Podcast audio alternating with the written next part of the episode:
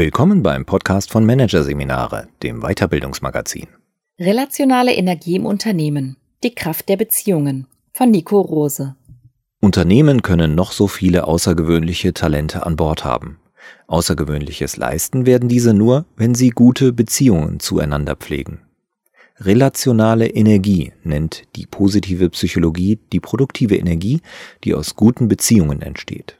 Wie die Bedingungen für eine gute Versorgung mit relationaler Energie im Unternehmen geschaffen und Energieverzehrer identifiziert werden können. Auf den ersten Blick wirkt die Studie, die das Institut YouGov kürzlich im Auftrag der Versicherungsgesellschaft Swiss Life unter 2000 Personen durchgeführt hat, wenig bemerkenswert. Als ihr zentrales Ergebnis wird verkündet, 63 Prozent der Arbeitnehmer in Deutschland fühlen sich während der Arbeit gestresst oder sehr gestresst. Weiß man, kennt man. Schließlich gibt es eine Vielzahl ähnlicher Untersuchungen, die nahelegen, dass Erwerbsarbeit für das Gros der Menschen, freundlich ausgedrückt, kein Zuckerschlecken ist. Und doch hebt sich diese Studie ein Stück weit von den vielen ähnlichen Exemplaren ab.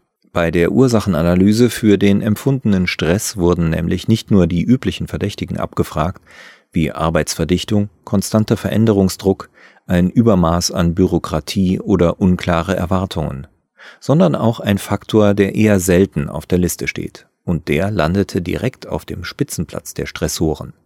45 Prozent der Befragten klagen über eine unerfreuliche Atmosphäre am Arbeitsplatz.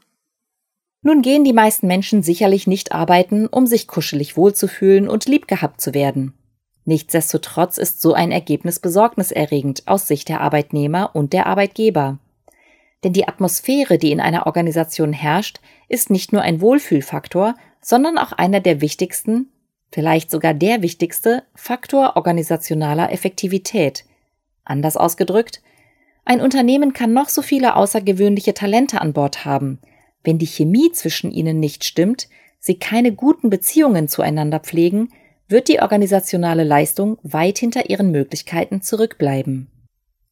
Der Ursprung dieser Überzeugung, die sich in der organisationspsychologischen Forschung zunehmend verbreitet und für die mittlerweile auch einige Feldforschungsbelege gesammelt wurden, liegt in der positiven Psychologie. Einer ihrer frühen Vertreter war Christopher Peterson, Professor an der University of Michigan. Wenn er gebeten wurde, die Erkenntnisse dieser Disziplin in einem Satz zusammenzufassen, dann pflegte er zu sagen, Other people matter. Sinngemäß, andere Menschen sind das Wichtigste. Oder genauer gesagt, das Wichtigste ist, wie wir uns anderen Menschen gegenüber verhalten, wie wir mit ihnen interagieren. Nun ist eine Organisation ein schier unendlicher Strom von Interaktionen, von kurzen oder längeren Begegnungen zwischen Menschen vornehmlich zwischen Kollegen, aber auch zwischen Mitarbeitenden und Kunden des Unternehmens und weiteren Stakeholdern. Jede dieser Begegnungen ist eine Gelegenheit, die Atmosphäre im Unternehmen oder, wie die positive Psychologie es ausdrücken würde, den energetischen Zustand der Organisation zu verändern. Welche Art der Energie ist hier genau gemeint? Wir alle kennen das Gefühl, wenn wir vor Hunger kaum noch denken können. Führen wir uns dann Energie in Form von Kohlehydraten zu, ist das Problem innerhalb einer halben Stunde im wahrsten Sinne des Wortes gegessen. Gleichermaßen kennt jeder und jede von uns den Zustand totaler Ermüdung, der sich durch eine Nacht ungestörten Schlafs in Wohlgefallen auflöst. Relationale Energie ist eine weitere Form von Energie, die jeder Mensch kennt. Sie ist ätherischer als die Energie in einem Wiener Schnitzel, aber trotzdem jederzeit erfahrbar. Es ist jene motivationale Kraft, die durch zwischenmenschlichen Kontakt generiert, aber auch gedämpft oder vernichtet werden kann. Versetzen wir uns gedanklich in folgende Situation. Ein Berater hat den ganzen Nachmittag über dem Problem eines wichtigen Kunden gebrütet, dem er unbedingt weiterhelfen möchte. Leider hat ihn keine Muße geküsst. Hungrig und etwas angefressen bereitet er sich auf den Heimweg vor. Gerade als er seinen Laptop herunterfährt, öffnet eine Kollegin lächelnd die Bürotür und sagt, ich weiß, wie wir deinem Kunden helfen können. Ich bin ganz ohr, erwidert er, verbringt noch eine halbe Stunde mit angeregter Konversation, mailt dann dem Kunden, dass er sich morgen mit guten Nachrichten melden wird und geht schließlich beschwingt in den Feierabend. In der beschriebenen Situation wurde Energie quasi aus dem Nichts erzeugt, durch eine gelungene Begegnung zwischen Menschen. Gleichzeitig dürfte klar sein, dass ein Teil dieser Energie den konkreten Moment überdauern wird. Die Gesprächspartner werden etwas davon mit nach Hause zu ihren Familien nehmen. Die Kollegen wie auch der Kunde werden am nächsten Tag ebenso etwas von dieser Energie spüren und, das ist der entscheidende Punkt, übertragen bekommen, womit sie ebenfalls etwas beschwingter ans Werk gehen, mit mehr Lust und Freude, eben energetischer. Die Übertragung der Energie vollzieht sich dabei meist in alltäglichen Momenten. Ein Gruß im Vorbeigehen, ein kurzer fröhlicher Anruf statt eine kurz angebundene E-Mail, der Schwatz in der Kaffeeküche, eine morgendliche Besprechung. Spannend wird es, gerade auch mit Blick auf das anfangs beschriebene Studienergebnis, an folgendem Punkt. Es lässt sich nachweisen, dass manche Menschen recht stabil positive Energie ins organisationale Netzwerk einspeisen, während andere Protagonisten selbigen beständig den Saft abdrehen. Nehmen wir uns ein paar Minuten Zeit und gehen gedanklich einige Menschen durch, mit denen wir regelmäßig zusammenarbeiten, und stellen zu jeder Person diese Frage. Nach einer Interaktion mit Person X fühle ich mich typischerweise im Grunde unverändert, ein Stück weit erschöpft, ein Stück weit energetisiert. Mit der Beantwortung haben wir intuitiv erfasst, wie es um die Generierung von relationaler Energie zwischen uns und diesen Kollegen bestellt ist. Wichtig? Bisweilen ist es so, dass sich zwei Personen einfach nicht riechen können. Das ist nicht wünschenswert, aber menschlich. Und hier auch nicht gemeint. Wenn jedoch viele Mitarbeitende eine bestimmte Person als besonders de-energetisierend erleben, hat man eine neuralgische Stelle des energetischen Zustands einer Organisation ausgemacht, an der sich ansetzen lässt. Im de-energetisierenden Fall etwa durch eine entsprechende Personalentwicklungsmaßnahme. Im energetisierenden Fall etwa durch die Übertragung von mehr Führungsverantwortung an die entsprechende Person. Was in den entsprechenden Untersuchungen nämlich ebenfalls gezeigt werden konnte, es sind die Personen in den Führungsrollen, die den größten Einfluss auf das Energielevel der Organisation besitzen, wobei sie ihren Einfluss vor allem über die Regelung der individuellen Energielevel ihrer Mitarbeitenden ausüben. Die Analogie zu einem Akku bringt es bildlich auf den Punkt. Führungskräfte können im Arbeitskontext den Akku ihrer Mitarbeitenden besser aufladen als alle anderen und so auch dafür sorgen, dass diese wiederum anderen Menschen im Unternehmen energetisieren. Genauso liegt es allerdings in ihrer Macht, die Akkus der Menschen um sie herum zu entleeren.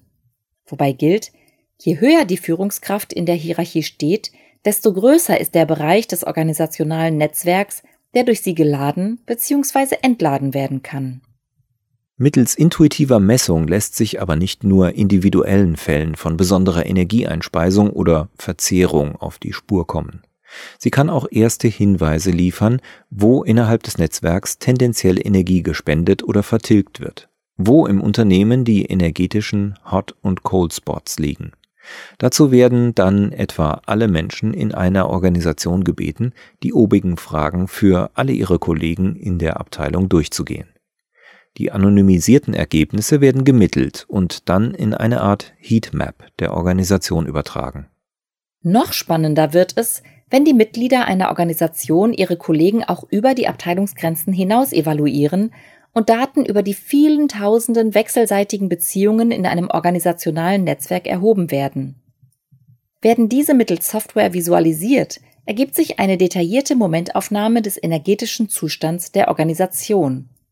In der Forschung wurden zu diesem Zweck Fragebögen validiert, bei denen Aussagen zum Einsatz kommen wie ich fühle mich lebendig, wenn ich mit Person X interagiere. Ich würde die Person X aufsuchen, wenn ich eine Aufmunterung benötige. Nach einem Austausch mit Person X habe ich mehr Durchhaltevermögen zur Erledigung meiner Aufgaben. Lässt man den Fokus weit eingestellt, nimmt also weniger einzelne Energiespender und Verzehrer als die Organisation als Ganzes in den Blick, ergeben sich im Zusammenhang mit dem Konzept der relationalen Energie vor allem zwei Fragen. Wie verhindert man den Abfluss relationaler Energie aus der Organisation? Und wie lassen sich energetisierende Beziehungen fördern? Entsprechende Maßnahmen können an verschiedenen Stellen der Wertschöpfungskette etabliert werden, etwa ganz am Anfang im Rahmen des Employer Brandings. Mit der externen Arbeitgeberkommunikation ist es möglich, in einem gewissen Maß zu steuern, welche Menschen überhaupt geneigt sind, im Unternehmen zu arbeiten. Werden zum Beispiel Teamwork und kollegiale Beziehungen betont, erhöht das die Chance, dass sich Menschen bewerben, denen Kollegialität wichtig ist und die wahrscheinlich eher relationale Energie ins System Unternehmen einspeisen werden. Während umgekehrt, wenn auf ein hohes Gehalt und schnelle Aufstiegschancen abgestellt wird, tendenziell Menschen mit einem Ego-Fokus angelockt werden, die eher Energie absaugen. Auch in der Recruiting-Phase können die Weichen entsprechend gestellt werden. Buffer, ein amerikanisches Softwareunternehmen, durchleuchtet beispielsweise gezielt die Social-Media-Kanäle von Bewerbern. Es geht allerdings mitnichten um Partyfotos. Stattdessen will man verstehen, ob Kandidaten Complainer sind. Wer sich etwa auf Twitter regelmäßig über Gott und die Welt aufregt, wird präventiv aussortiert. Man bemüht sich also proaktiv, Nörgelenergie aus dem Netzwerk herauszuhalten. Netflix ist für seine No Brilliant Jerks Regel bekannt. Der Streaming-Riese hat verstanden, dass die übergreifende Performance leidet, wenn Menschen im System verbleiben, die individuell betrachtet Höchstleister sind, gleichzeitig aber regelmäßig den Kollegen ihren Tag vermiesen. Und in vielen Beratungshäusern steht am Ende des Recruiting-Prozesses die sogenannte Flughafenfrage. Sind sich die Interviewer einig, dass der Bewerber fachlich passt, fragen sich alle noch einmal Folgendes. Wenn ich mit dem Menschen eine Nacht am Flughafen feststecken würde, hätte ich dann eine gute Zeit? Bewerber, die diese Hürde nicht nehmen, werden nicht eingestellt. Eine weitere Stellschraube für die Versorgung mit relationaler Energie im Unternehmen ist das Performance Management. Um besagten Problem der Brilliant Jerks Herr zu werden, hat der Softwarehersteller Atlassian beispielsweise vor etwa eineinhalb Jahren das Performance Review Verfahren umgestellt. Die individuelle Erreichung der eigenen Ziele bestimmt die Leistung eines Mitarbeitenden nur noch zu einem Drittel. Die restlichen zwei Drittel hängen davon ab, inwieweit er oder sie die Unternehmenswerte vorlebt sowie transparent und teamförderlich kommuniziert. Ein ähnliches Vorgehen pflegt Bertelsmann zumindest in Bezug auf die Führungskräfte.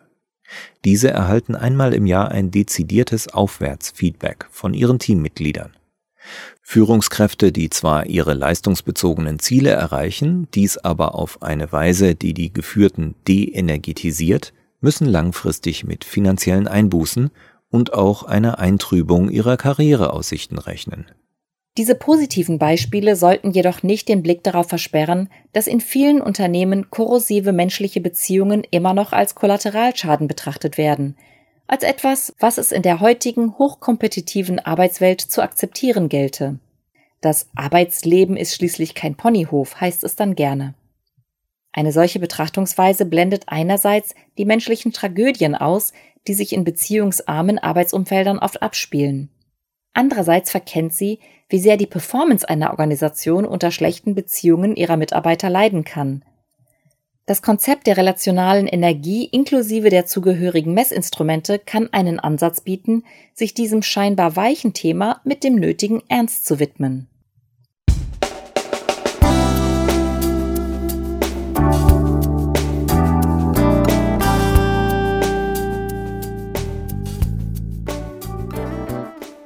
Sie hörten den Artikel Relationale Energie im Unternehmen. Die Kraft der Beziehungen von Nico Rose aus der Ausgabe November 2019 von Managerseminare, produziert von Voiceletter. Weitere Podcasts aus der aktuellen Ausgabe behandeln die Themen Das Ende der bekannten Personalentwicklung, Disrupt HR und Erfolgseigenschaften hinterfragt, die Kehrseite von Charisma und Co. Weitere interessante Inhalte finden Sie auf der Homepage unter managerseminare.de und im Newsblog unter managerseminare.de/blog.